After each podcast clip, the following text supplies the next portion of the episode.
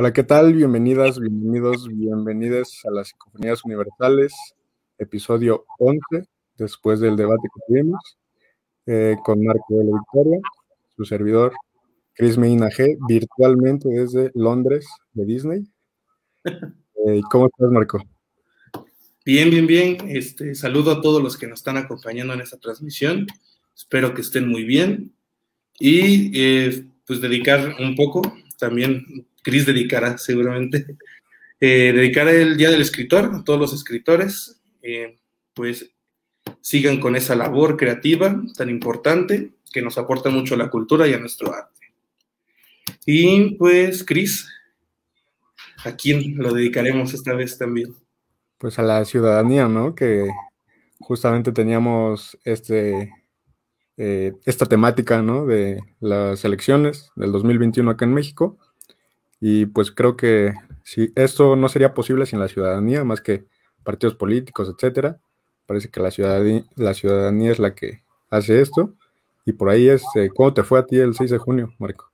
Pues ahí anduve de funcionario de casilla y pues creo que la gran protagonista de, de esta elección intermedia, pues sí, como bien lo dice Cris, es la ciudadanía con eh, récords históricos de participación.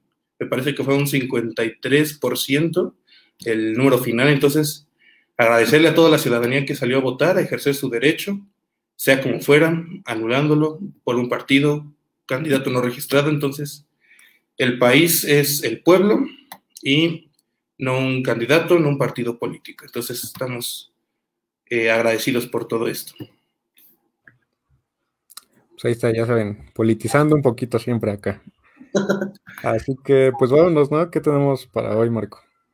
Antes de empezar, pues vamos a pedirles que se relajen, porque es domingo de, cultura, se tomen algo, un café, un mate, un agua, lo que quieran, y vamos a empezar con, pues, las recomendaciones literarias de esta vez.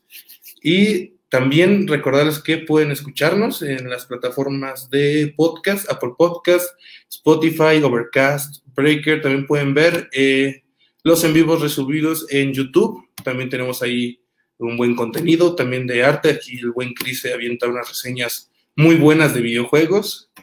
Entonces ahí pueden checar todo tipo de contenido para nosotros. Y ahora sí, vamos con mi recomendación de esta vez. Me quiero poner un poco clásico.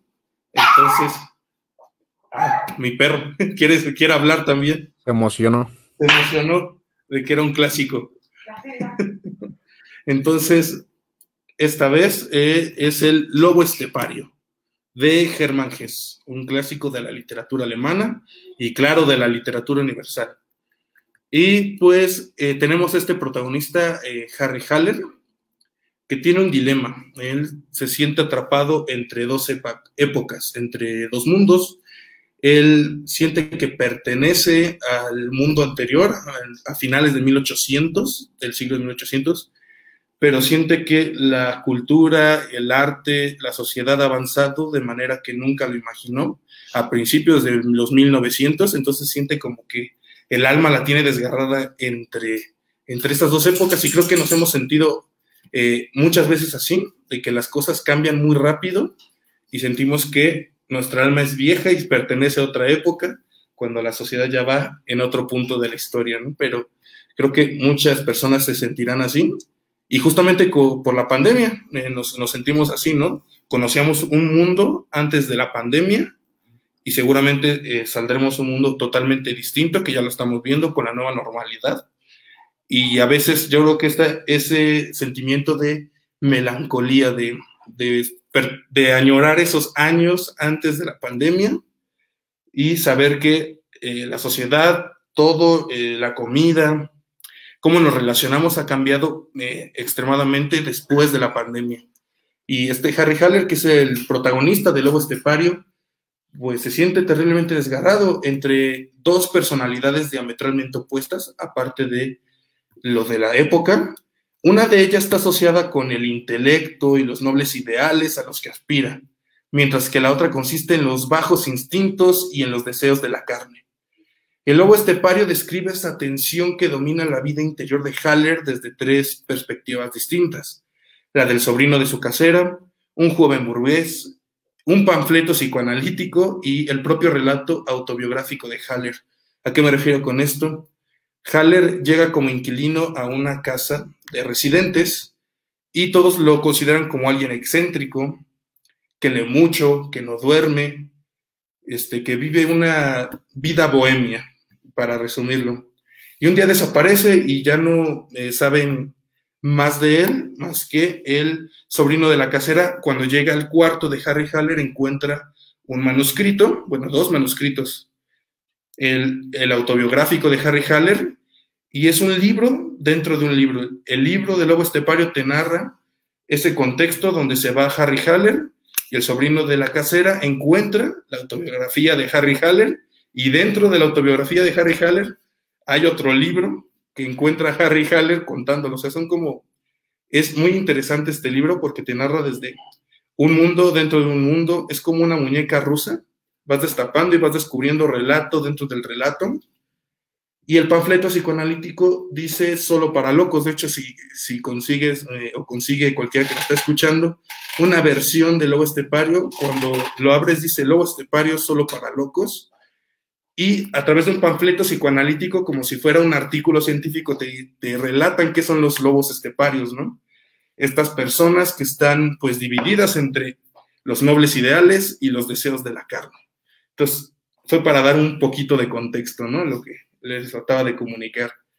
Y con la ayuda de los demás personajes de la novela, Haller descubre poco a poco que cada yo, lejos de ser una unidad, es un mundo de una extraordinaria multiplicidad un cielo constelado, un caos de formas diversas. Y decidido explorar esos aspectos múltiples de su ser, Haller experimenta con su sexualidad, frecuenta clubs de jazz en los que aprende a bailar el foxtrot y se relaciona con grupos de personas a las que antes miraba de manera burlona y condescendiente, ¿no? Es lo que les explicaba. Él no se sentía que pertenecía a ese mundo. Él, él, él ama la música clásica, ¿no? Y llega a 1900 y llega una revolución totalmente cultural y artística que fue el jazz, ¿no? Los, los señores pues, grandes de esa época pues desdeñaban el jazz, ¿no? No lo consideraban música, como siempre ha pasado en cada brecha generacional, ¿no? Dices, esa música nueva no es música, ¿no? Entonces él eh, cambia ese chip al, al observar este panfleto psicoanalítico y dice, pues voy a ir a los clubs, voy a, a tratar de aprender esta, esta nueva música y es ahí donde conoce a una chica y esta de la mano lo va llevando a experimentar con su sexualidad, frecuentar clubs, eh, relacionarse con gente más joven y pues un poco abrir su mente. Y llega a darse cuenta así de que esos movimientos de búsqueda son tan valiosos como la emoción de los hallazgos intelectuales. El salir a las calles a buscar ¿no? una aventura ya lo llegó a considerar tan importante como esa emoción cuando encontraba algo nuevo intelectualmente. Y el carácter extremadamente experimental de la conclusión del libro puede inspirar perplejidad y explica hasta cierto punto que Lobo Estepario sea la obra más incomprendida de Hess. Además de su brillante y sugerente meditación sobre el tumultuoso proceso de autodescubrimiento, el Lobo Estepario es una crítica mordaz y visionaria de la complacencia de la clase media alemana ante la escalada militarista que precedió e hizo posible el ascenso al poder de Hitler. El final, este, después de que ya experimentó, esta chica lo lleva a un teatro y le dice, este es un teatro mágico. Y a través de diversas puertas, él va viendo pasajes del el mismo autor Hermann Hesse, pasajes del futuro del personaje Harry Haller. Entonces, una obra muy experimental para analizarla varias veces y esta es mi recomendación del día de hoy. ¿Qué te pareció, Cris? Eh, muy rico, eh, muy atinada, ¿no? Sobre todo esto que mencionas, ¿no? De sentirse luego atemporal, de, desfasarse un poco del tiempo, ¿no? En el que se vive. Eh, por ahí espero que no se escuchen unos ladridos, disculpen. pero eso que dices, ¿no? De la música, es bien interesante, ¿no? Recuerda un poco, aguas con lo que voy a decir, pero el reggaetón, ¿no? Eh, que yo no lo detesto, pero este, de hecho, pues ha habido como una analogía ahí, ¿no? De que dicen que es el nuevo rock, no de manera tan así, sino por el impacto que eh, tiene en la sociedad de que eh, eso no es música, ¿no? Que dice, sobre todo el público un poquito más adulto, con todo respeto, ¿no? Eh, pero incluso también los más puristas, ¿no? Que no tienen que ser de edad tan avanzada y que dicen, no, pues es que eso no es música, la música era lo de antes, ¿no? Y eso se lo decían al rock en su momento y ahora se lo dicen al reggaetón, que no estoy comparando, ¿no? De manera tan, sí, no. ahí, pero eh, son fenómenos que pasan, ¿no? Que siempre están como presentes y que son rimas históricas, ¿no? Que, siempre están como, como ahí. Em, son como ciclos, ¿no? Un poco. Vamos de manera cíclica un poco la historia, ¿no? Con esa frase de quien no conoce su historia está condenado a repetirla. Entonces, eh, sí, eh, hizo una analogía maravillosa porque podríamos considerar que el jazz, hasta cierto punto, puede ser eh, equiparado con, no por la forma musical ni la complejidad, pero el movimiento que generó con el reggaetón. O sea, sí podemos comparar que antes había estándares como muy eh, encajonados, ¿no? Esto es rock, esto es pop, esto es electrónico, esto es disco, esto es blues, ¿no? Y creo que conforme más este, avanzamos, más se difuminan esas líneas entre qué es rock, qué es pop, este, qué es reggaetón, ¿no? Eh, porque el reggaetón es el nuevo pop, ¿no? Pop de popular, entonces el reggaetón es el nuevo pop, o sea, y entonces queda como, entonces ¿qué era el pop, ¿no? ¿Qué era el pop realmente lo que consideramos pop electrónico, bailable, pegadizo, mainstream? Y creo que este, todos nos hemos sentido un poco lobo estepario alguna vez en nuestras vidas cuando, como ya lo decíamos al principio, cuando avanzan muy rápido las cosas y sientes que tienes que parar, respirar un poco y decir, a ver, ahora sí voy a abrirme a nuevas experiencias. Y sí, creo que no detestamos, o sea, me gusta más el rock, obviamente yo escucho más el rock, pero el reggaetón, de todos modos, es, es, lo que se baila en las fiestas generalmente, ¿no? Si quieres poner ambiente, no vas a ponerte a los Rolling Stones, ¿no? Bueno, dependiendo de tu público, ¿no? Entonces, pongan caifanes, ¿no? Dicen por ahí los memes. Llega el chavo que toca el lamento boliviano. Se disfruta, ¿no? Pero sí, justamente son cosas diferentes. Y mira, estábamos hablando de Lobo Estepario y ahora estamos hablando de reggaetón. Así somos. Así somos. Pero Germán Gese también un autor imperdible que tiene montonal de obras que seguramente ya deben de haber leído algo. Eh, y si no, eh, seguramente hay referencias a su obra y a su trabajo en otros espacios, que me parece pues, una recomendación eh, buenísima. Y Cris, ¿qué nos traes en esta ocasión? bueno, ahora otra vez me puse un poquito académico.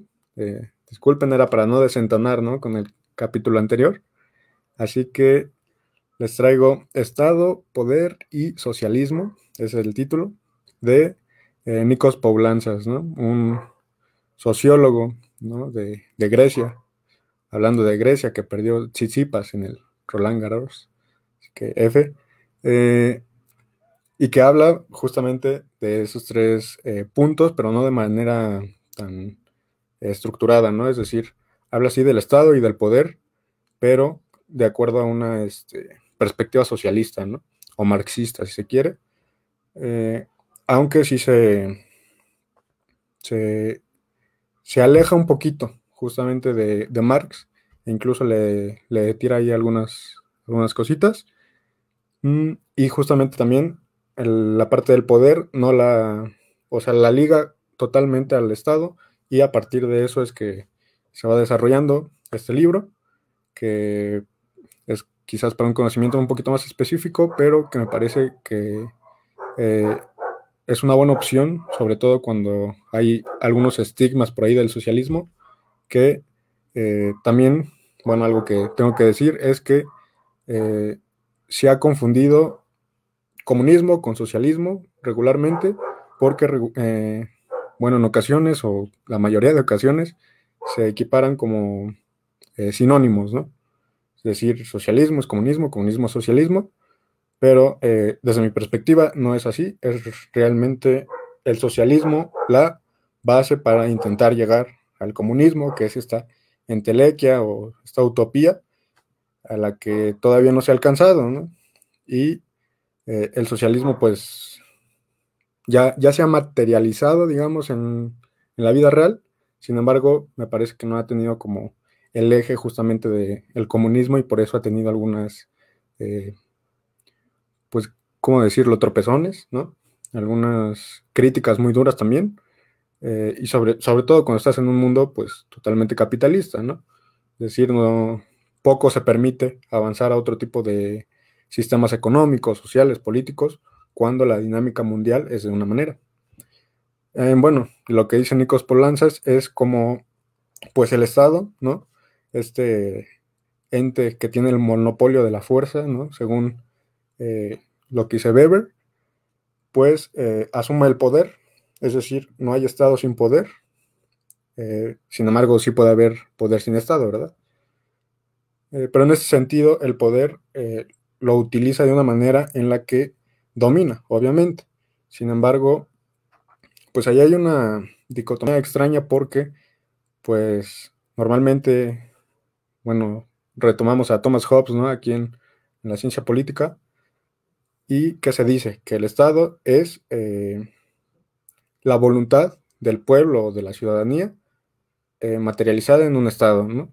Entonces, ¿cómo esa voluntad pues, se puede convertir en tu contra, ¿no? en represión, opresión, eh, en este tipo de dinámicas que el Estado de repente pues tiene, ¿no? Obviamente no estamos hablando de un Estado específico, hay millón, ¿no? De cómo se han destruido, cómo se han construido y de cómo están e, esparcidos en el mundo, ¿no? Pero esta dinámica del poder, ¿no? Dicen que el poder corrompe, pues bueno, eh, la asocia mucho al Estado de esa manera eh, muy dura, muy crítica. Mm, y también de la manera económica, ¿no? Porque se dice que no hay poder si no, si no tienes dinero, ¿no? Si no tienes este poder justamente económico para eh, supeditarte a otras naciones, estados, personas, etc. Eh, es una perspectiva un poquito radical, si se quiere, ¿no? Es decir, obviamente el marxismo ha, estado visto de esta manera, sin embargo, me parece que pues, es un libro que, que propone, plantea muchísimas cosas, muchísimos conceptos de formas, bueno, desde la perspectiva justamente socialista o marxista. Y eh, también hay que entenderlo con esto que les decía, ¿no? Que el socialismo y el comunismo, pues no es como tal lo mismo, ¿no? Si quieren verlo así, pues está bien, ¿no? Cada, quien eh, lo entiende desde, su eje, pero eh, creo que hay que entenderlo un poquito menos rígido, ¿no?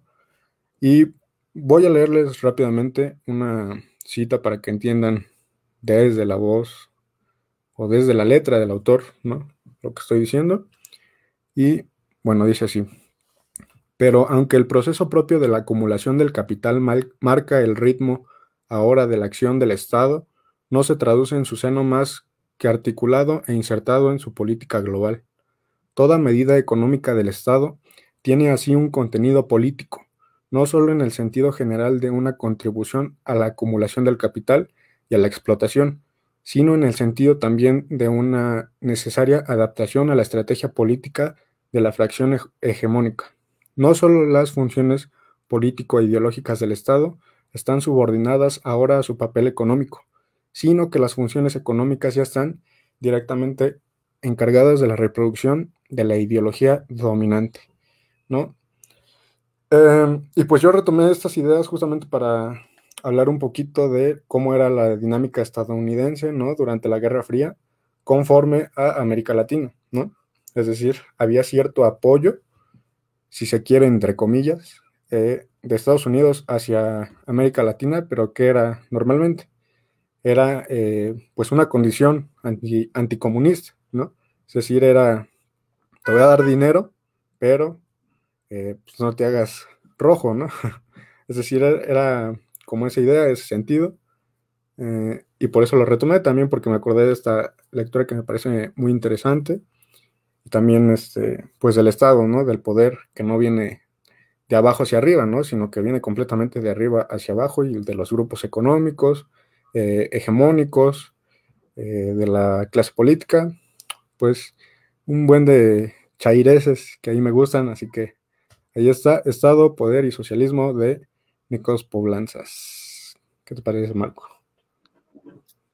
Me parece muy interesante, porque sí, muchas veces los que no nos metemos al tema, decimos que el socialismo y el comunismo es lo mismo, ¿no?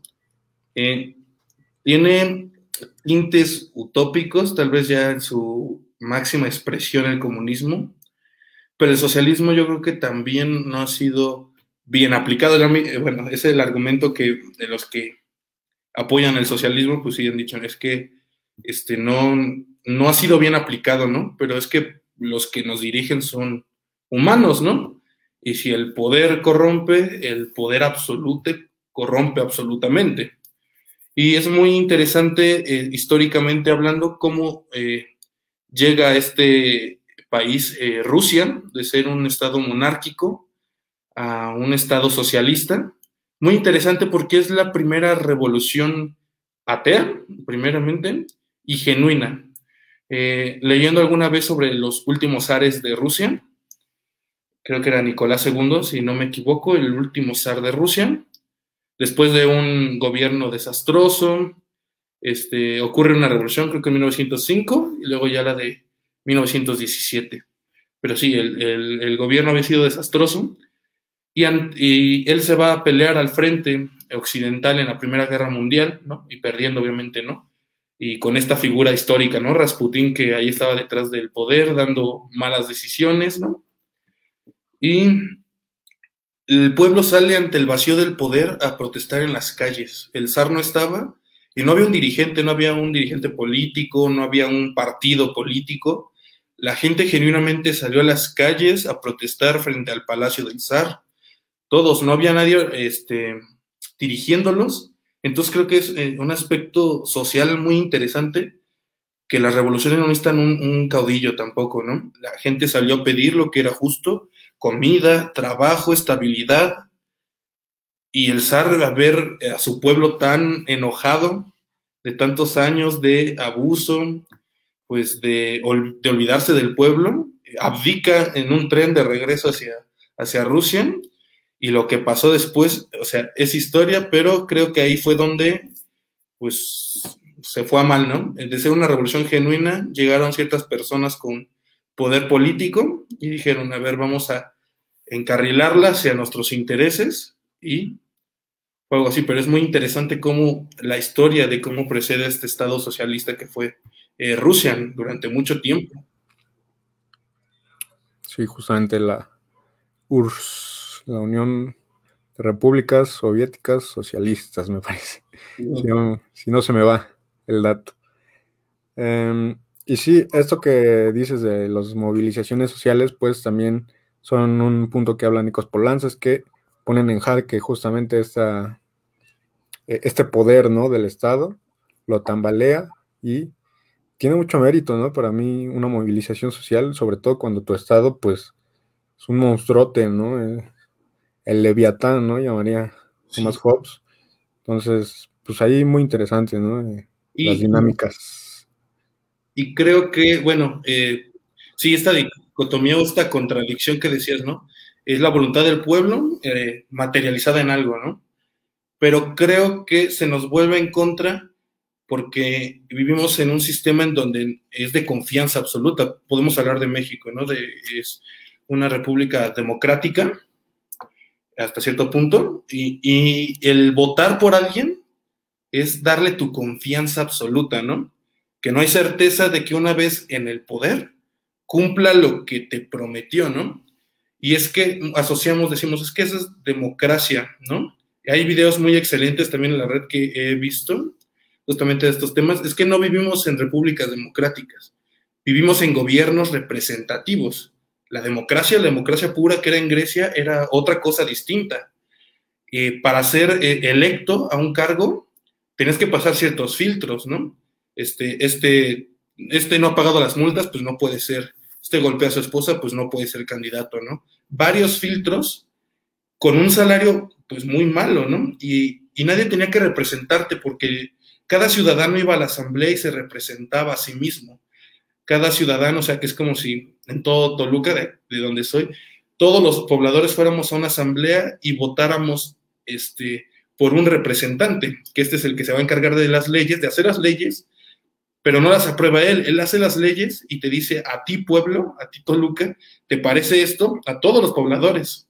Y te dice sí, no, y ese era un cortafuegos muy importante en la antigua Grecia, donde no le dabas una, no le dabas tu voluntad, ¿no? Porque eran sorteados además los candidatos, o sea, se presentaban, se sorteaban, entonces tú no puedes hacer cosas en mi nombre porque yo no te he elegido a ti. O sea, tú fuiste sorteado y por eso nació el nombre de cargo, cargo público, cargas con el pueblo. No eres tú encima de la pirámide, ¿no? Tú eres hasta abajo. Te sortearon, el, tienes que hacer cosas para el pueblo, por eso se llamaban cargos públicos. Entonces creo que es una interesante contradicción y creo que es porque hemos nombrado malas cosas también, ¿no? decirle democracia a algo que no es democracia y gobierno representativo a lo que no es un gobierno representativo, ¿no?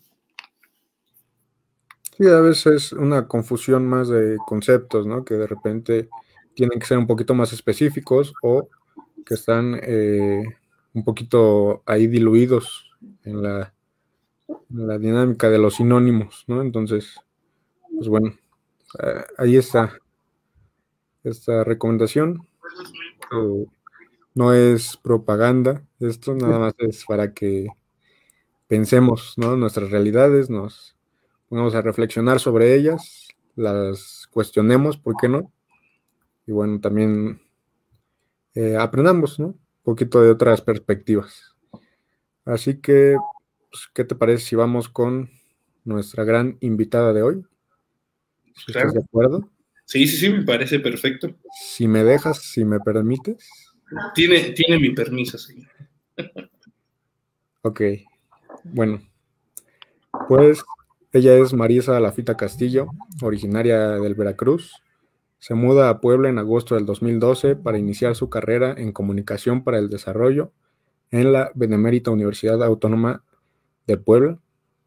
En abril del 2019 comienza la gestión del Círculo de Lectura Amanoche, desarrollando de manera semanal espacios para la difusión y discusión de la literatura contemporánea en diferentes cafés culturales de la ciudad. Fue invitada al Festival de Lectura BUAP con la conferencia magistral Los mitos sobre la lectura en noviembre del 2019 y ese mismo año participó en un taller de marketing eh, cultural impartido en el Complejo Cultural Universitario. Durante 2020 se presentó en el sexto conversatorio de la Facultad de Filosofía y Letras BUAP, Ellas hablando de la mujer, abordando el tema desde una perspectiva artística y antisistémica de lo femenino. También fue invitada como ponente al cuarto coloquio nacional de narrativas contemporáneas con el tema Artemisia Gentileschi, eh, la, perdón, la subversividad de lo femenino en la pintura barroca, organizado por la Facultad de Comunicación de la UAP Actualmente es docente de lengua inglesa y sigue coordinando eh, las actividades y talleres de escritura gratuitos que se ofertan en el círculo a la par de los estudios de los arquetipos de tarot aplicando, aplicados a las obras literarias. Así que eh, aquí está nuestra buena Mar Alafita. ¿Cómo estás, Mar? Oli. ¿Cómo te trata la vida? ¿Cómo están chicos? ¿Qué tal? Felices de tenerte aquí, de que nos hagas espacio en tu agenda. No, muchísimas gracias. De hecho, ahorita que estaban echando pues todo este rollo con estos autores, la verdad, me gustó mucho escucharlos acá atrás, bambalinas. Está muy interesante, la verdad, el tema que ahorita están tocando. Eh, mucho gusto de tenerte aquí. Creo que ya la habíamos hecho larga un poco, pero pues por fin se hizo que aquí estuvieras. Entonces, muy contentos de que nos acompañes en esta ocasión. Gracias, Marco. Pues, eh, si estás de acuerdo, Mar, nos gustaría hacerte un par de preguntitas, ¿no? Para no. que... ¿No? Ok, pues hasta aquí, muchas gracias. Por no, sí, adelante. Mientras no sean vergonzosas, estoy in. Ser un verdad y reto, ¿no? No. Eh, pues bueno, primero que nada me gustaría a mí preguntarte eh, cómo surge el Círculo de Lectura Amanoch, ¿no? Que es este proyecto que ha estado ahí también haciendo su chambita, entonces me gustaría que platicaras un poquito de eso. Uy, es una historia muy interesante. Originalmente este círculo nace a principios de los 2000 y quien lo estaba dirigiendo y quien iba pues llevando las sesiones y escogiendo los textos es mi buen amigo y maestro Rubén Darío Seleni Gómez.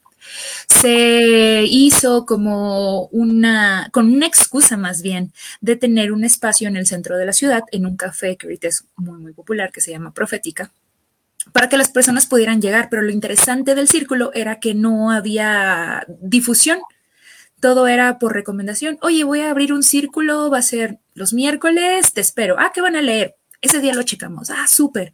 Y la gente como por curiosidad empezó a, interesarse y así duró 14 años. Hasta que pues 2013, 2014 más o menos, pues ya dijeron bye, ¿no? Para 2019, a principios de 2019, eh, yo estaba colaborando con él en diferentes eh, colectivos y me dice, ¿por qué no volvemos a formar el círculo de lecturas? Pero ahorita con una perspectiva pues más juvenil, ya enfocado a redes, ¿no? Que podamos darle difusión. Y como en ese entonces no hacía tantas cosas, le dije, va, Jalisco. Y bueno, empezamos a preguntar en los cafés igual de la, del centro, oigan, pues podemos tener sesiones aquí los fines de semana, sí, adelante, ya saben, solo que consuman, traigan a su gente y mientras pues no haya como tanto rollo, así fuera del lugar, súper. Y empezamos, obviamente al principio era como jalar a los amigos con la excusa de que íbamos a tener sesiones eh, de algunos autores no sé, ya saben, José Emilio Pacheco, El Gabo, ¿no? O sea, José Agustín, Gabriel Said, demás. Y pues la gente decía, ah, ok, los podemos abordar, ya los conocemos, son digeribles y al final de las sesiones nosotros les prometíamos hacer eh, lecturas de tarot. Entonces eran círculos mágicos y místicos donde la gente llegaba, cotorreaba un rato, echaba el café y al final era como, saquen las cartas, saquen las cartas. Sí, y así fue como fuimos jalando, o sea, tuvimos que verdaderamente eh, hacer un gancho particular para que la banda empezara a llegar y no solamente se quedaran como nuestros compis. Después nos empezamos a mover porque nos dábamos cuenta que se empezaban a abrir otros cafés en el centro, pero no directamente como en el cuadro principal de la ciudad. Entonces nos empezamos a alejar un poquito, seguíamos con esa dinámica y propusimos abrir talleres de escritura creativa. Al principio como que eso no jaló. La verdad nos costó mucho trabajo hacerlo por nuestra cuenta. Y cambiamos la jugada. Y cada vez que hablábamos de un tema en particular, por ejemplo, eh, apropiación del espacio público, traíamos a una invitada o un invitado que pudieran compartir sus experiencias a través de eso. Y eso también fue algo que empezó a llamar a la gente. A ver, ¿quiénes van a llegar hoy al círculo? Qué tema van a hablar, eh, de qué manera se aborda, porque todos los textos que trabajábamos principalmente eran cuentos o extractos de alguna obra. No nos gustaba como llevar una novela o un autor en particular, porque queríamos que la gente se fuera integrando y que no sintiera así ese compromiso de chin, ya van, no sé, en la página 80 de El agente morboso, ¿no? De Bali. No, es como de tú quieres entrar ese día, vamos a leer lo que lo que salga y pues lo vamos a abordar, lo vamos a tratar y nuestro invitado, nuestro invitado te va a decir de qué manera lo aplica en su cotidianidad. Súper. Ya después nos juntamos con la directora de los no letrados, Lumita, que por cierto, si estás viendo, te mandamos saludos.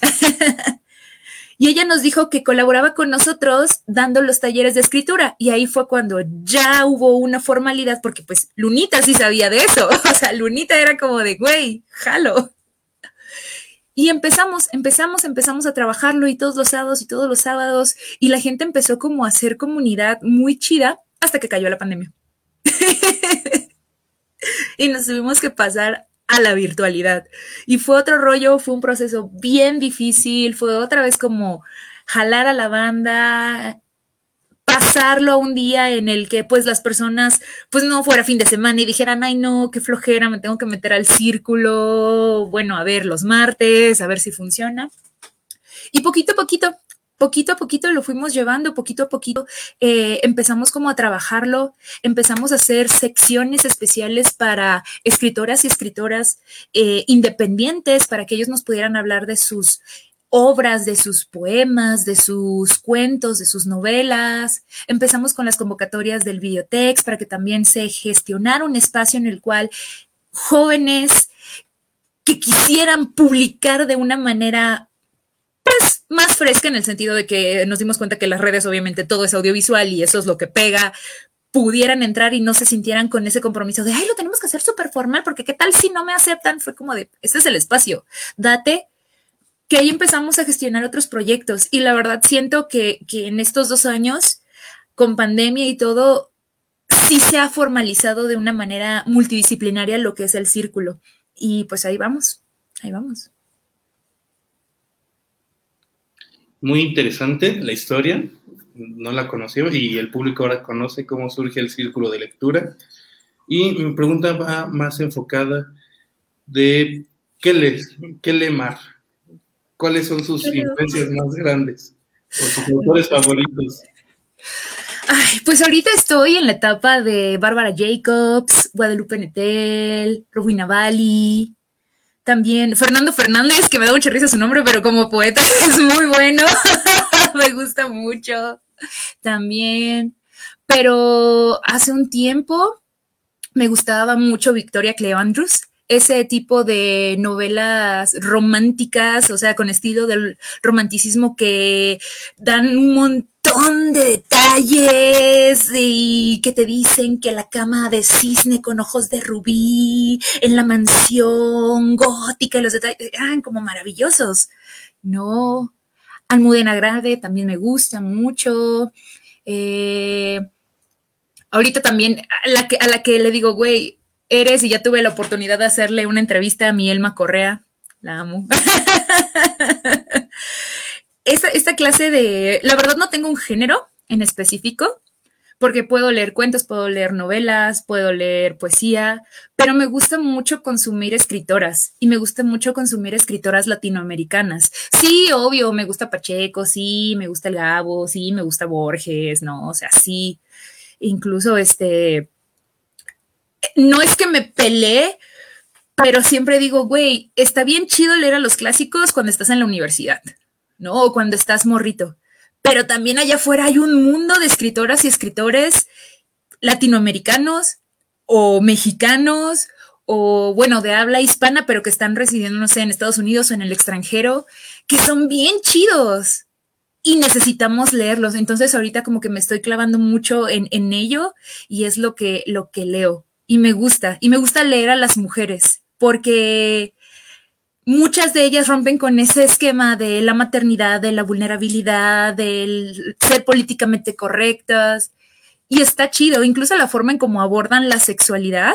Almudena, por ejemplo, la sexualidad desde la adolescencia, así está bien, me, gusta llegar a ese punto. O esta Elma también con, con, la forma de escribir de una manera eh, grotesca, pero, pero al punto, ¿sabes? O sea, eh, los traumas, las debilidades. Eh, tiene, tiene un, texto, por ejemplo, que habla sobre una mujer que mata a sus gatos, o sea, es, la, es como la loca de los gatos, pero los tiene, los engorda, los mata y los diseca. Entonces es como de, güey, ¿cómo no?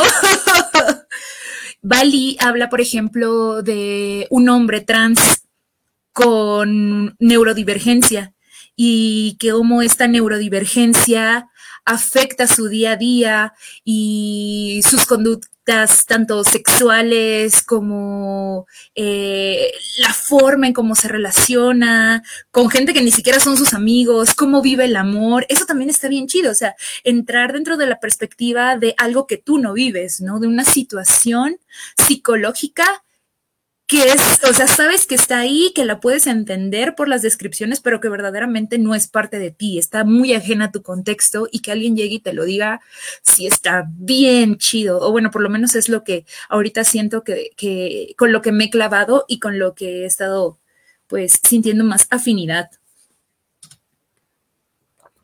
Cool, Mar, gracias por compartirnos eh, un poquito de lo que, de lo que lees.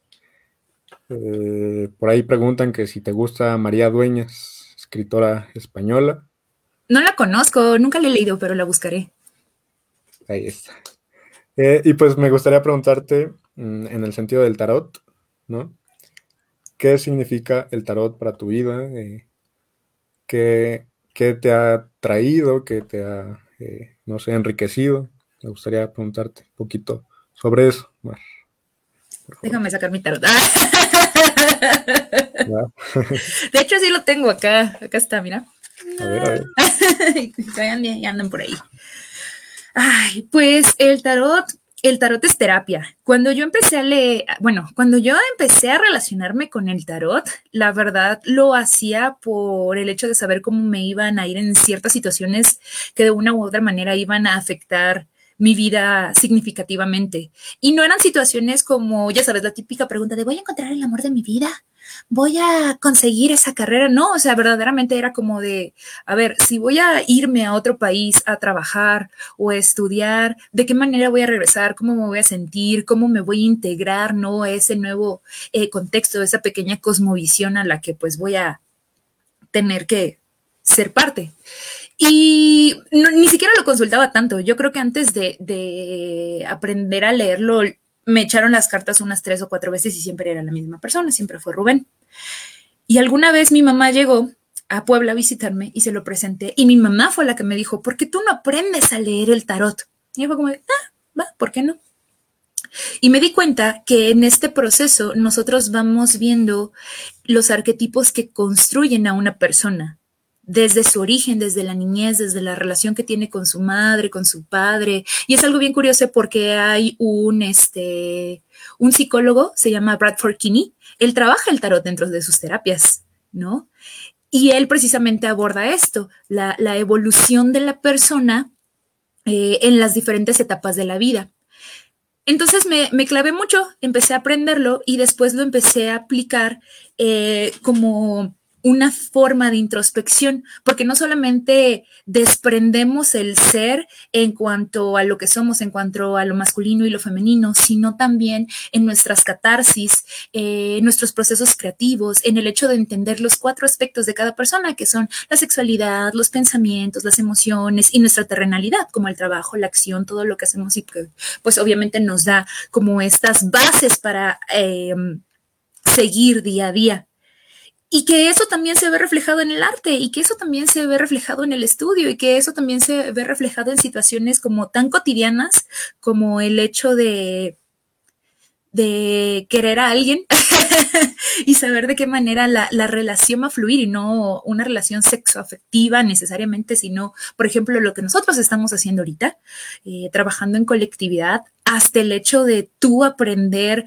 eh, en solitario, hasta tú aprender a descubrirte a ti mismo y entender que aunque te sientas solo, solín, solito, pues no lo estás porque te tienes a ti y que eso es mirarte como si fueras va a sonar quizás eh, muy, o sea, ¿cómo? Pero como si tú fueras Dios, como si fueras una persona perfecta, como si fueras una persona llena de amor, de energía, de capacidad y conocimiento, y que al verte así puedas ver a los otros y a las otras como ese Dios que también existe en cada uno de, nosotros.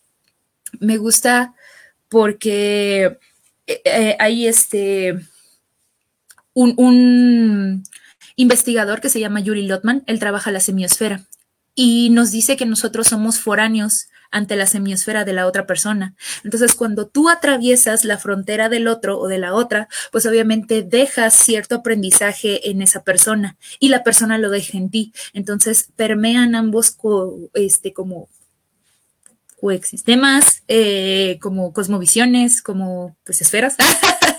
y ya después absorbes lo demás y lo polarizas a tu vida.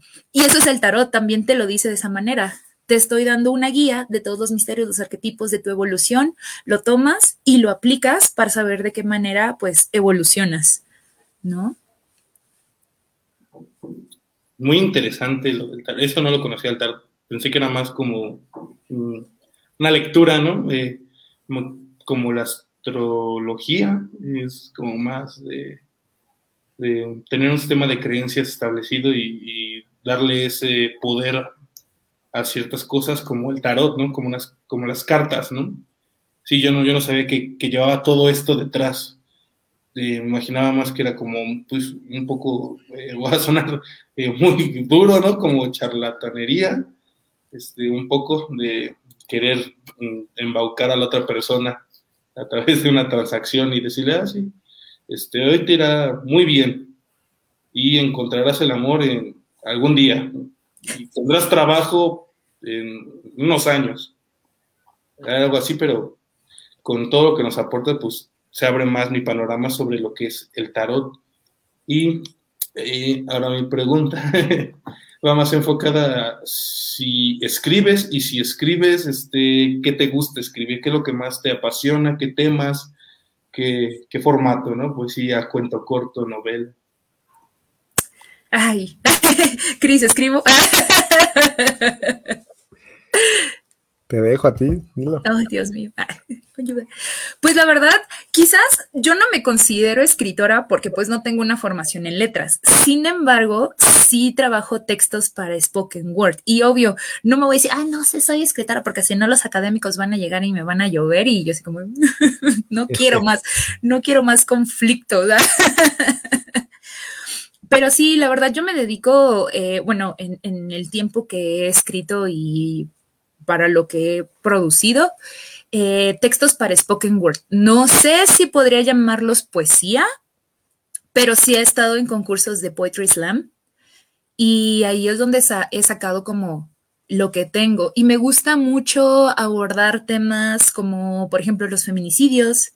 Me gusta hablar sobre la cotidianidad, me gusta hablar sobre el amor, pero sobre el amor crudo, ¿no? Sobre aquel que te lastima, sobre aquel que se vuelve una, una adicción, ¿no? O sea, y, y que te pone los pies en la tierra y te dice, güey, pues ni modo. Así es esto, enfréntalo. Me gusta hablar sobre la idealización del ser, me gusta hablar sobre la magia un poquito también, pero, pero la magia como desde la parte de nuestras tradiciones, desde la parte de los nahuales, desde la parte de los aluches, ¿no? De los aguizotls. Y quizás ahí son fragmentos más chiquitos porque pues evidentemente a veces es, es, es complicado, ¿no? Llevar esta narrativa. Lo que sí me gusta hacer, pero no lo escribo, o sea, simplemente como como que, surge y yo siento que es porque soy maestra y trabajo con niños muy chiquitos, es el cuento. Me gusta improvisar historias y me gusta que, que la gente llegue y me dice, a ver, échate algo. Y yo, bueno, está bien. y de repente puedo estar hablando con los niños sobre un rinoceronte ninja que estaba en busca del sable del mañana y que ese sable del mañana iba a ser lo que iba a permitir abrir el espíritu de su madre que estaba vuelta a una roca porque tenía que apuñalarlo para abrir el corazón y que el corazón volviera a surgir, ¿no? Y es como los niños, wow, así en serio, pero que interactúen, o sea, que ellos también hagan eh, eh, estos eh, movimientos o que vibren, eso me gusta mucho. No lo escribo porque pues surge, pero lo que sí, sí llego a hacer son los textos para, para Spoken Word y van como más por, por esa línea, para la crítica social y para el ser, mucho con, con el ser. Eso del rinoceronte lo acabas de inventar, Mar. Sí. Parece que estuvo planeado, ¿no? Estuvo, tuvo buena estructura ahí. La, la, idea ya está, ¿eh? Así que Trabájala, no sé. Déjame, ojalá no se me olvide. Luego les invento unas historias donde con los personajes de sus libros, así no se van al espacio y practican eh, vocabulario. Porque como de clases en inglés a niños, es como de, va a Starfish en la nave y tiene que, no sé, picar el botón rojo para super velocidad. A ver, pícalo.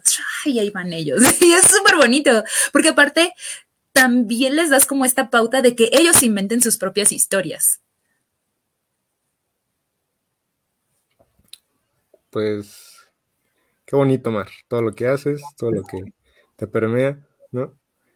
Y este, ya casi cerrando, ¿no? Me gustaría preguntarte, ¿te gusta el cine? Eh, ¿Le entras o un poquito más o menos? Ay, es una pregunta complicada. Sí. sí me gusta el cine, pero no me gusta ver películas. A ver, es que es raro, porque yo, yo le puedo decir a la gente, no me gustan las películas y la gente como que se va para atrás. Es como de. Pero si eres comunicóloga. A ver, sí me gustan las películas y sí puedo decir que hay películas que, que me han marcado mucho, como, no sé, El planeta salvaje o The Ghost World, o así, ¿no? Y, y sí conozco. Pero sentarme a ver una película me tiene que llamar mucho la atención me cuesta trabajo, me y no porque no me guste, simplemente no no sé, no no puedo. es demasiado tiempo estar sentada y no me gusta. Pero pero no tienes una película así favorita que nos dejes aquí para, para la gente, así que una película que te acuerdes o no sé. Sí, sí tengo una, pero se van a reír de mí. no, no, no, dale, dale.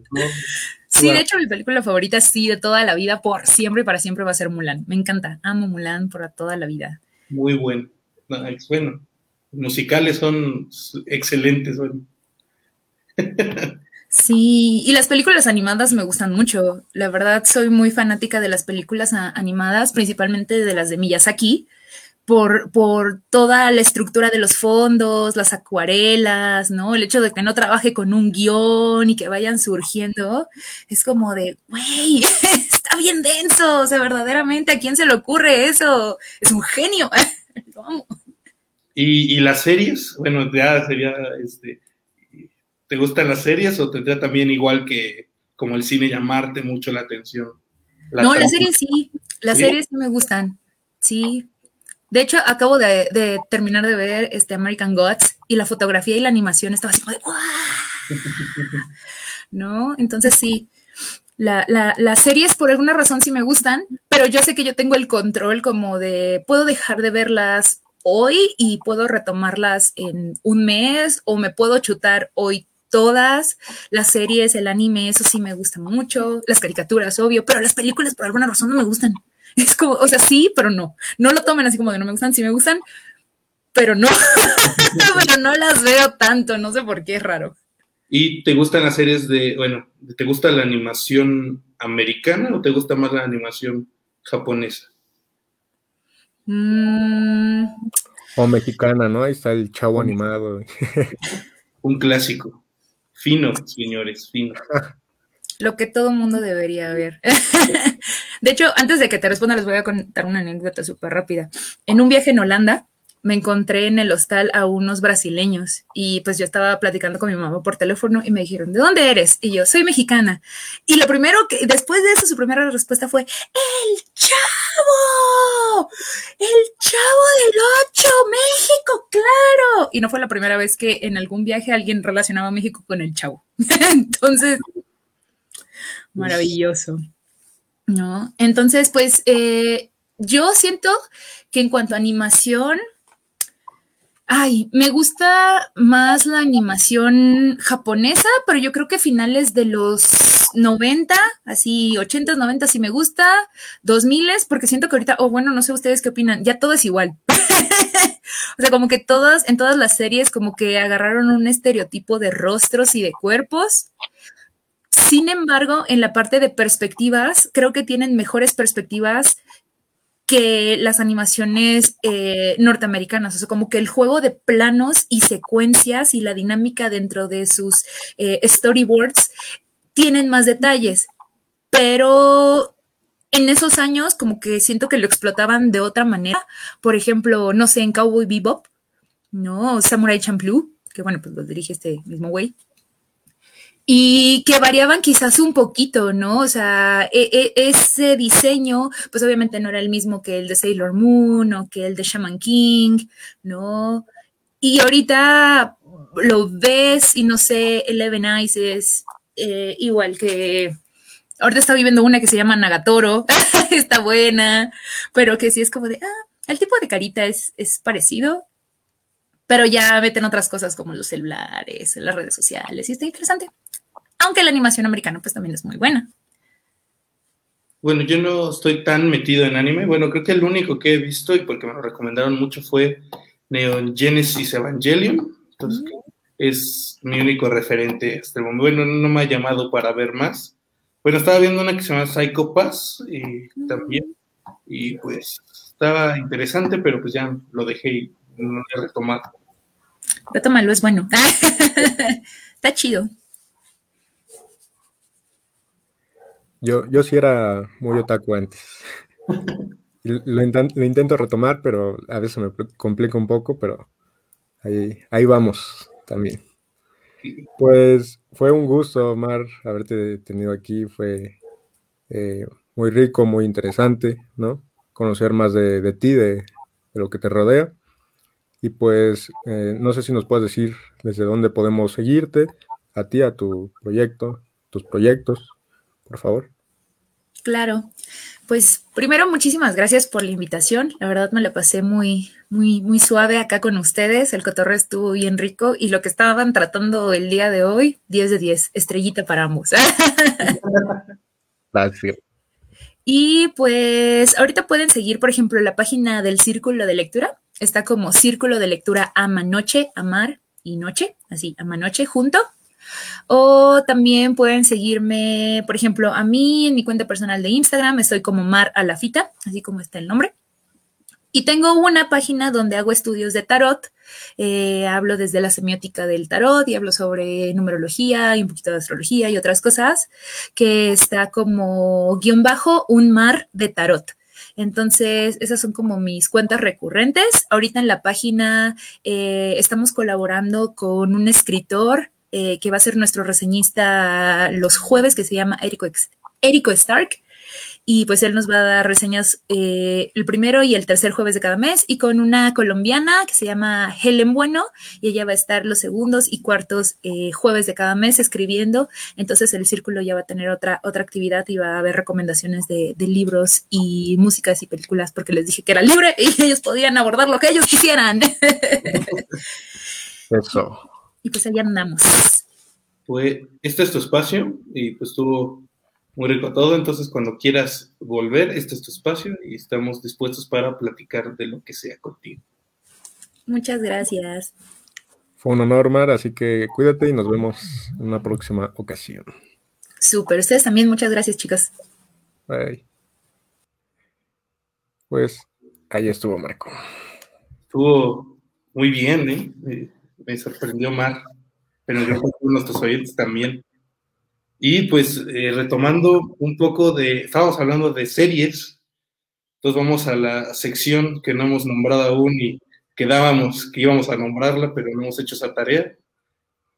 Entonces vamos con las peticiones del público, ¿no? ¿Qué tenemos el día de hoy, bro?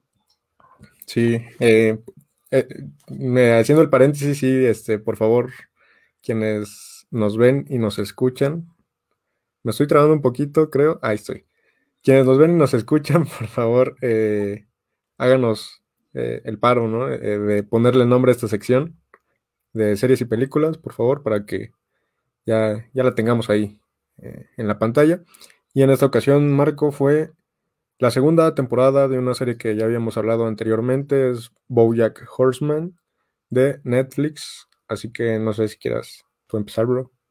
Pues, este, retomando, ¿no? ¿Dónde terminó eh, nuestro personaje principal en la primera temporada?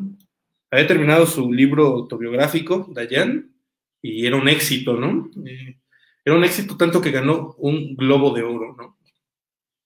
un libro, ¿no? Ahí lo, lo, ridículo de la comedia, ¿no? Pero ganó y creo que pues quedó con un mensaje medio esperanzador con un chico, ¿no? Diciéndole que lo admiraba, ¿no? Que era su fan, después de que había leído su libro, ¿no? Porque creo que lo habían hecho muy íntimo, ¿no? Conociendo al Bojack real, ¿no?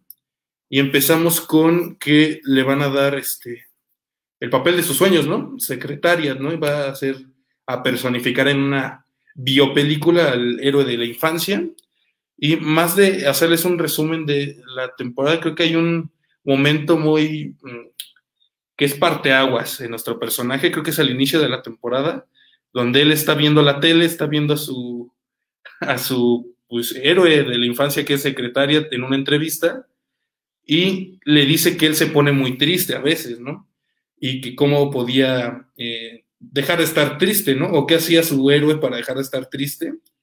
Y no escuchó el consejo porque sus padres estaban peleándose y rompiendo platos de distintos usos, ¿no? De sopas, para té y para no sé qué.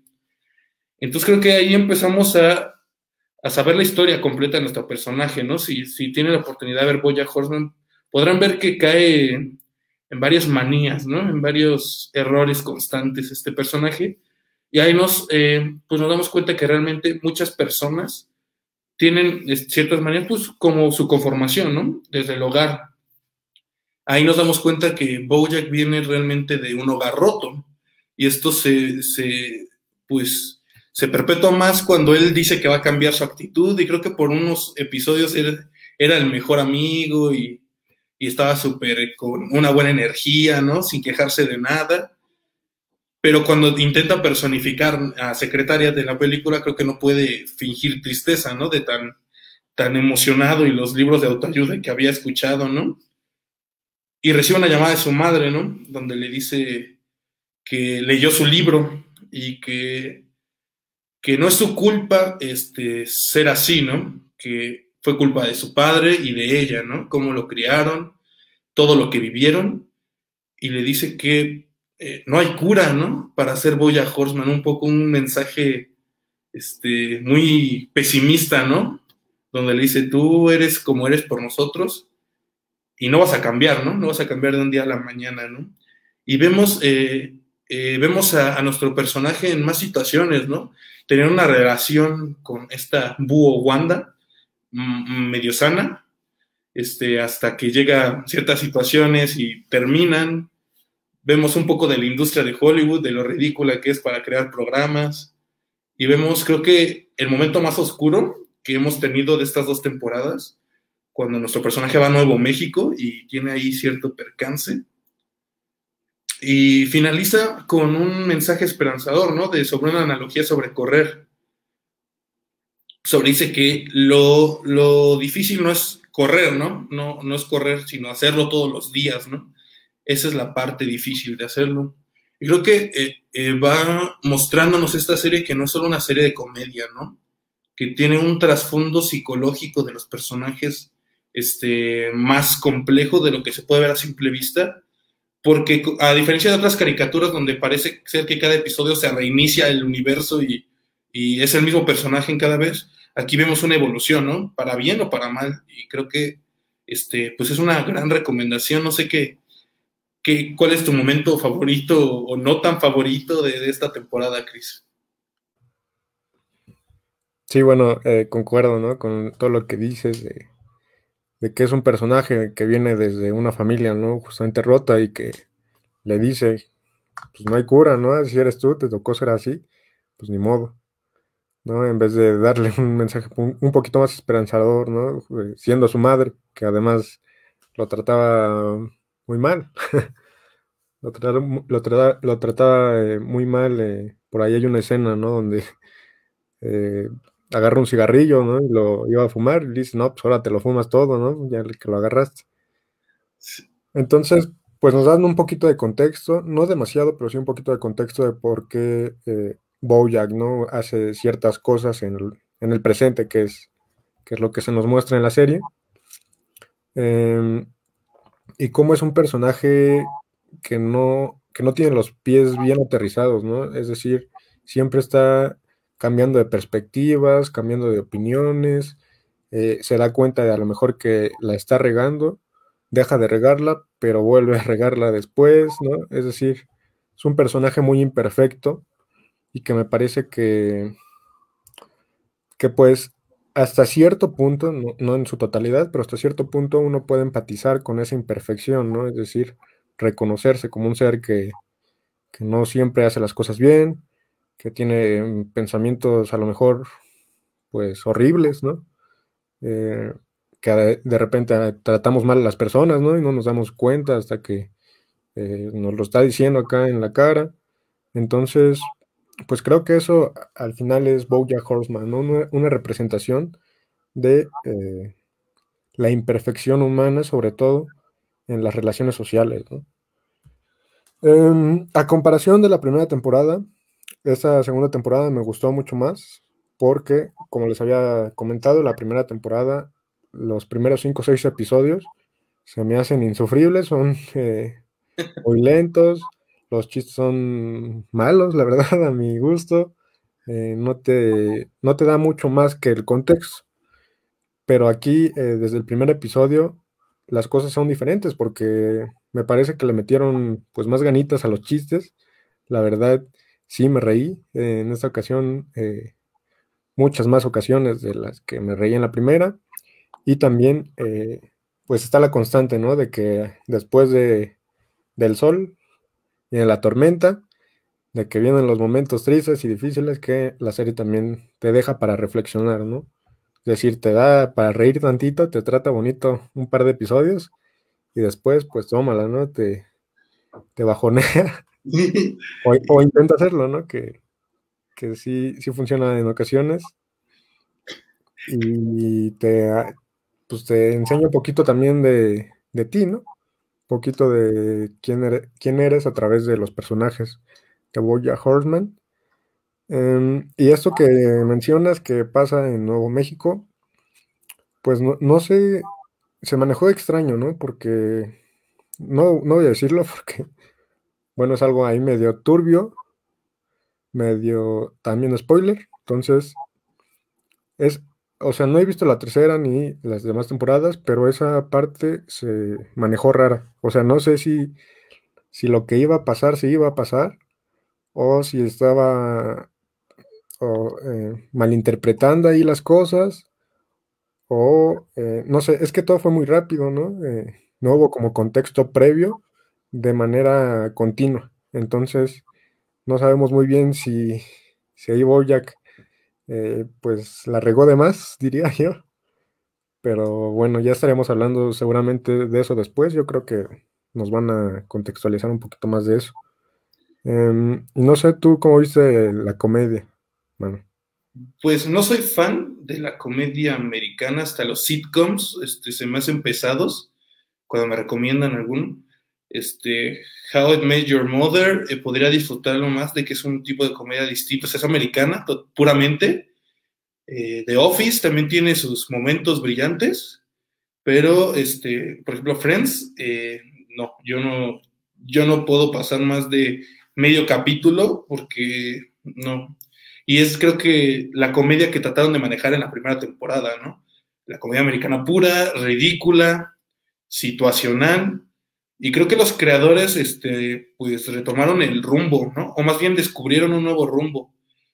Y se dieron cuenta que Boya Horseman no era una serie de comedia, ¿no?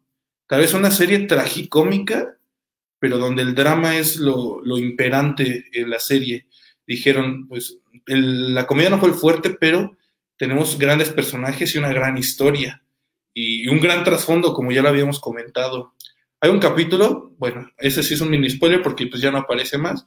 Eh, Herb, eh, Herb Casas, es su mejor amigo de, cuando empezó en Hollywood, o Hollywood, como ahí le llaman, este, muere, ¿no? Y, ahí nos muestra más que de, la comedia situacional de los personajes secundarios y todo, nos muestra una lucha de alguien que no pudo hacer las paces con ese alguien en su momento y trata de encontrarle un trasfondo a la muerte de alguien querido, ¿no? O alguien conocido con quien terminó peleado. Él este, busca este, pues, cabos sueltos y armar una gran conspiración este, de que asesinaron a Herman, ¿no? Pero al final deja un mensaje de que eh, a veces muchas personas mueren por nada y tampoco está mal, ¿no? Y por, y por eso es tan, tan difícil la muerte, ¿no? Porque a veces eh, no pues mueres por nada, no por una gran causa, no por una gran conspiración, simplemente porque fue así, estuviste en el lugar incorrecto, en la hora incorrecta, y que muchas veces nos decimos eso para tratar de este, pues, conllevar todo lo que es un proceso tan, tan difícil como es la muerte de alguien querido, o de alguien conocido. Entonces, ahí ves la, la brillantez de la serie para tratar temas tan, pues, tan complicados, tan difíciles, de una manera ligera hasta cierto punto. Entonces, eh, creo que Buya Horseman es una, una, gran, eh, una gran serie Y además de que en esta segunda temporada nos dejó eh, pues desarrollar los más personajes, ¿no? A Diane, a su esposo, el señor Peanut Butter, ¿no? que, que, yo enamorado del señor Peanut Butter, o sea, es, es una adoración de persona, aunque tiene sus manías también, ¿no? Es ese tipo de persona positiva que siempre quiere darle para adelante, ¿no? Y no estés triste, es como alegría de, intensamente, pero hecho persona totalmente. Este, la, eh, pues, Princesa Caroline, conocemos un poco más sobre su relación, ¿no? Eh, más que con Bojack, sino cómo la, relación con Bojack ha imposibilitado que Princesa Caroline pueda tener algo, eh, avanzar con su vida, ¿no? Porque si, si nos damos cuenta, vive, come y respira para él, casi, casi. Entonces, Ahí nos muestran diferentes situaciones alrededor del personaje principal, eh, muy interesantes. No sé, ¿cuál es tu personaje favorito y eh, episodio tal vez favorito? Antes de contestar, por ahí nos preguntan qué pasa en Nuevo México. Por favor, digamos. Eh, con la venada, ¿no? Creo que es una venada. Ahí pasa algo, no, no sé si podamos decirlo, pero pues échense la serie, ¿no? Ahí está la primera, segunda temporada, por lo menos en, Psicofonías Universales, para que se animen a verla y no tengamos que decirles qué pasa. Aparte, es algo que no sabemos si sí pasa o si eh, se malinterpreta, pero bueno, ahí está. Eh, mi personaje favorito, en la primera temporada había dicho que Todd, y porque está como bien tierno ahí todo, todo menso también, ¿no? Eh, y creo que en la segunda temporada también lo era. Sin embargo, al final le empiezan a dar unos rumbos medio diferentes. De repente es hasta un poco grosero por ahí con otros personajes secundarios. Así que ya no me gustó tanto, pero el que antes me caía muy mal, que era Mr. Peanut Butter, ahora me cae muy bien. ¿Por qué? Por cómo eh, se llevó con Diane, ¿no? Es decir, pues era una situación difícil para, su esposa, saber si se iba o no se iba. Y me parece que al final sabe que, le tiene que, que la tiene que apoyar en todo momento. Y esta escena, que también sería medio spoiler, pero cuando le llama por teléfono eh, y le dice que vuelva a casa porque no está el, no sabe dónde están las baterías, ¿no? Del control.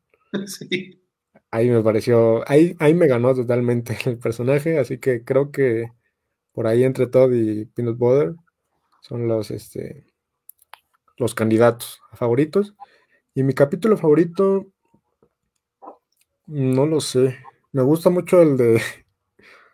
Es que también eran chistes muy de pastelazo, pero me daban risa. De esta relación que tenía esta. Eh, como Princesa Caroline. Con. no sé cómo se llamaba, que era un niño, ¿no? Que, creo que era, bueno, su apellido en inglés era Adult Man, ¿no? Hombre adulto. no, es, me hizo reír muchísimo porque súper absurdo, ¿no? Y, pero no sé, se manejó, me parece bien, así que cuando descubre que, bueno, dice que lo descubre, pero al final sigue pensando que es su hijo, ese me gustó. Eh, la parte también de la Disneylandia que hace todo, porque hay una gente, ¿no? Ahí de la KGB que salió de un coma y dice que si e, esa Disneylandia representaba a Estados Unidos. Dice, sí, es completamente todo Estados Unidos, le dice todo. Y dice que les daba miedo, ¿no? Que la fueran a destruir. Dice el brother de la KGB, pues eh, solita se destruye, ¿no? No tenemos que estar haciendo nada. Entonces, creo que esos dos me gustaron y los últimos tres también por, por esta parte más, más densita que, que nos dejaron. Eh, a mí, bueno, hay ese que ya lo comentaste, ese momento donde Dayan se va, pero no puede con, eh, pues no puede con la presión, ¿no? De estar como reportando lo que sucede en una guerra, en un conflicto, y regresa, ¿no? Y está cierto tiempo con Bojack y pues mintiéndole, ¿no? A su marido que pues, porque era como un gran peso para ella, ¿no? Decir, no estoy haciendo algo importante con mi vida y cuando pude hacerlo, pues la regué, ¿no?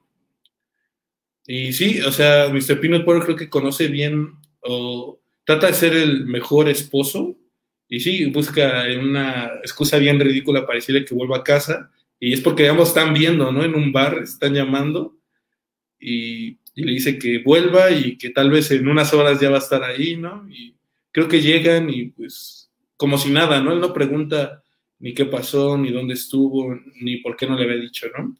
Y también te, eh, la serie tiene un punto a favor sobre cómo narra las relaciones personales, ¿no? En muchas series es más fácil, ¿no? Este, cómo se interpretan las relaciones personales, ¿no? Pero acá son muy complejas, ¿no? Es llena de factores externos, llena de, pues, un, un historial personal, ¿no? Por ejemplo, eh, eh, conoces a alguien como Bojack, vas a decir que es un patán, ¿no? Pero obviamente lo que se nos falta a veces es que todos tienen una historia, ¿no? Y acá lo sabe retratar muy bien, ¿no? Cómo se perpetúan manías y errores a través del tiempo, pero pues eh, basadas en nuestra historia personal. Entonces creo que Oye, Horseman, este, segunda temporada, es una gran serie. Y pues si la piden, yo creo que aquí le seguimos dando porque pues se está poniendo cada vez más buena, ¿no? Sí, hay en comentarios, ya nos piden la tercera. Ah, y, y, la verdad sí me quedé con ganas de más, así que pues después de una peliculita o dos, les traemos la, la tercera, ¿no? Sí, claro. Y pues véanla. Y lo importante es tener esa experiencia eh, personal. Aquí más que hacerles un resumen, es para invitarlos a que la vean y tengan su propio criterio sobre estas series y películas. ¿Qué calificación le pones a la segunda temporada? Yo creo que sí llega a nueve, yo creo que sí fue una gran temporada. Sí, creo que yo también. Unas décimas, por ahí más. eh, son muy buenas, la verdad. Y qué bueno que me aventaron a verla, porque después de tres intentos de ver la primera, eh, no tenía muchas expectativas, pero es eh, que me he quedado sorprendido, la verdad. Es como el filtro de Breaking Bad, ¿sabes? Sí, bueno, eh, Breaking Bad también es una serie muy buena, pero muy lenta las primeras dos temporadas. Entonces, si pasas ese filtro, después viene todo como tobogán, o sea, igual aquí ha ido un poco así. Eh, después de cinco episodios, como bien lo dice Chris, muy lentos, muy sin conocer, era como una caricatura normal, ¿no? Una situación absurda que se resolvía en 20 minutos y en otro capítulo otra situación absurda que se resolvía, ¿no? Pero después de eso, pues ya le dan como más continuidad a los personajes y creo que este, pues apunta para que va a ir a más, ¿no? La, serie. Va a ir a, seguir desarrollando este, ahí la historia de Bojack y de los demás personajes, ¿no? Pues creo que véanla, público, véanla, por favor. Se lo rogamos. Les pagamos porque lo hagan. Nos estuvieran patrocinando, ¿no? Todavía mejor. Netflix patrocínanos. Bojack patrocínanos. y pues, ahí está. Ahí está la recomendación. Y ahora pasamos a una sección que ya es tradición aquí en Psicofonías Universales.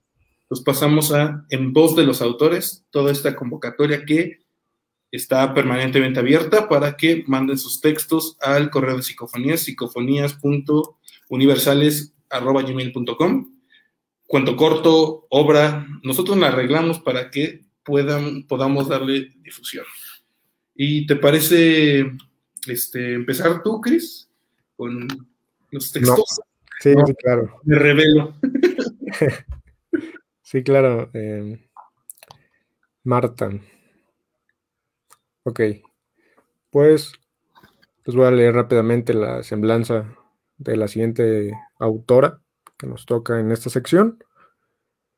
Ella es Marta Cecilia Ruiz, de Managua, 25 de noviembre de 1972. Es una escritora, periodista, profesora y gestora cultural nicaragüense, licenciada en periodismo por la Universidad Centroamericana UCA Consultora en comunicación y derechos humanos, ha sido reportera, presentadora y directora de espacios en prensa escrita, radio y TV. Sus cuentos y poemas han sido incluidos en varias antologías en España, Estados Unidos, México, El Salvador, Guatemala y Nicaragua.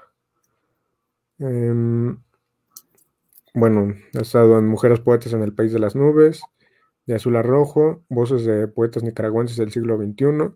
Nosotras también contamos, muestra de narrativa. Eh, antología Cuentos Nicaragüense de hoy y ayer. Tierra Breve, Antología Centroamericana de Minifección, Mujeres que Cuentan Secretos, eh, Familia de Cuchillos en su primer libro de narrativa breve y entre muchas otras participaciones de esta gran autora. Así que les voy a leer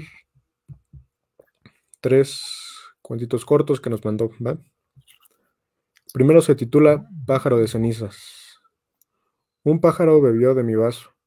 Fue cuando el agua pasaba por mi garganta que lo supe y aquel universo de la laguna de cenizas se apoderó de mí. Entonces fui dueña del cielo.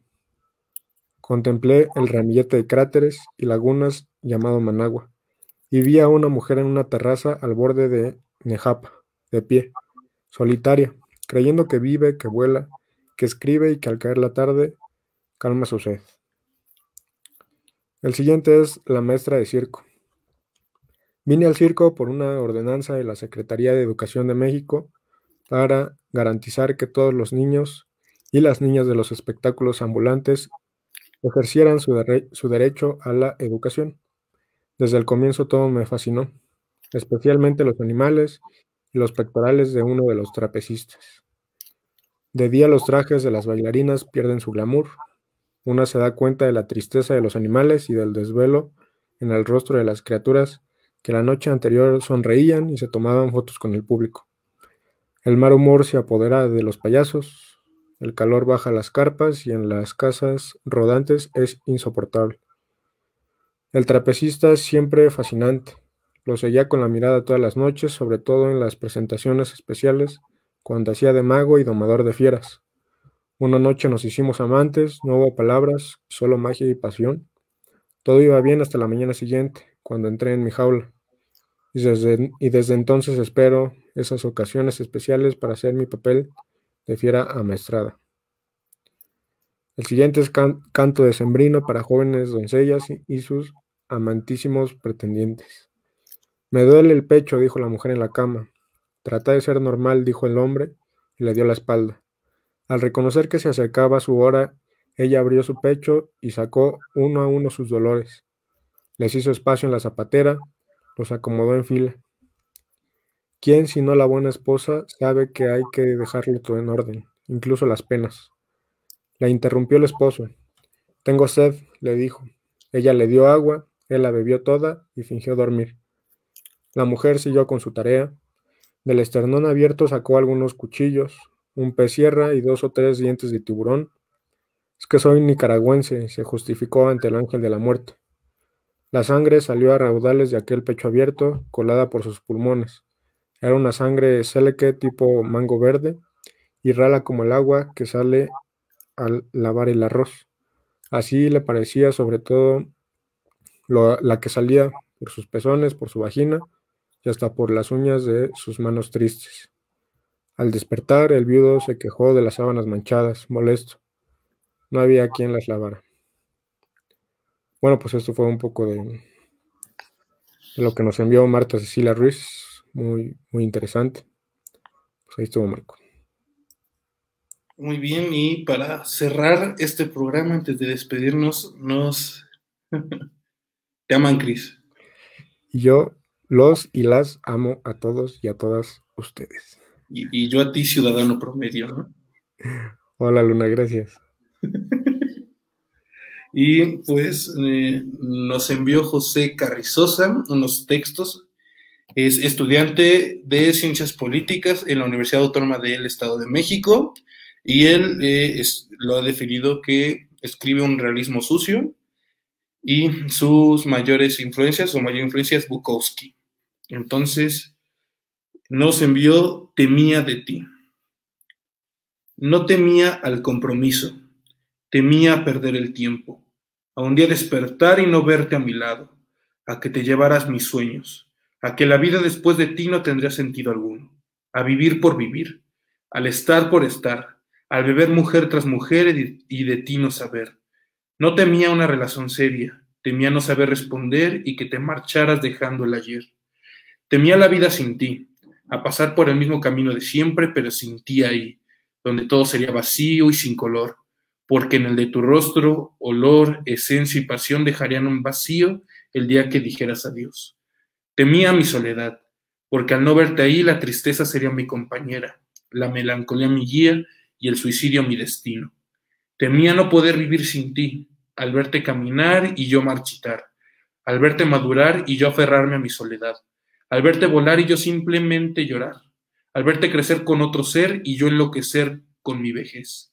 Y es que no temía compartir mi vida contigo, temía que te llevaras mi vida contigo.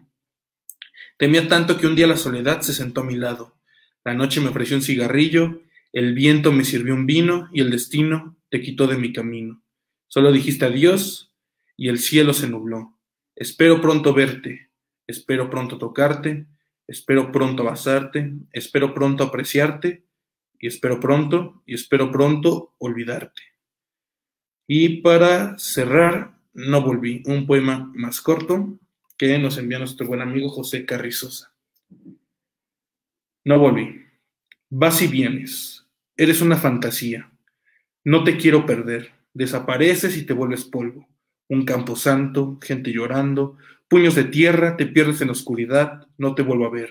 Mi corazón llora, se pierde con cerveza, música y droga. Te olvida por un colapso, el tiempo es olvido, aunque contigo es sufrimiento. Renaces en alguien más, te busco y no logro encontrarte. Eres idéntica por, por quien llore, no logro verte. Te siento, estás ahí, un día, una noche, un sol, una luna, un suspenso, un colapso, un viaje, una aventura, me inyecto, viajo, no despierto, me perdí. Fui en busca de ti y no volví. Y eso fue en voz de los autores. Gracias a todos los que nos están eh, escuchando en vivo, todos los que nos escucharán en Spotify y nos verán en, YouTube. Entonces, esto fue Psicofonías Universales, Cris. ¿Qué te pareció? Buenísimo, como siempre. Eh, es un placer compartir espacio contigo y con las personas que nos acompañan, ¿no? que, vienen y nos platican un poquito, la gente que nos escribe, que, nos ve, que nos escucha. Pues muchas, muchas gracias porque no, no sería posible sin ustedes, la verdad. Así que, pues muchas gracias, ¿no? Y seguimos haciendo lo que nos gusta. Aquí lo seguimos haciendo con mucha pasión, con mucho cariño y los dejamos con la, bueno, la frase que ya es tradición también. Si tuviera que llevarme un libro a una isla desierta, preferiría ahogarme en el naufragio. Esto fue Psicofonías Universales, episodio 11. Recuerden escucharnos en Spotify, Apple Podcast, vernos en YouTube. Tenemos un gran contenido. Ahí el buen Chris hace sus grandes reseñas de videojuegos. Yo les traigo pinturas, este, este, la historia detrás de las pinturas, artistas. Esperamos pronto traerles un poquito más de contenido. Y pues esto, el podcast, lo que amamos hacer y por lo que estamos aquí. Entonces, muchas gracias a todos, todas y todos. Hasta luego, Marco, y hasta luego, gente. Gracias por un capítulo más. Un placer siempre estar contigo. Adiós. Adiós.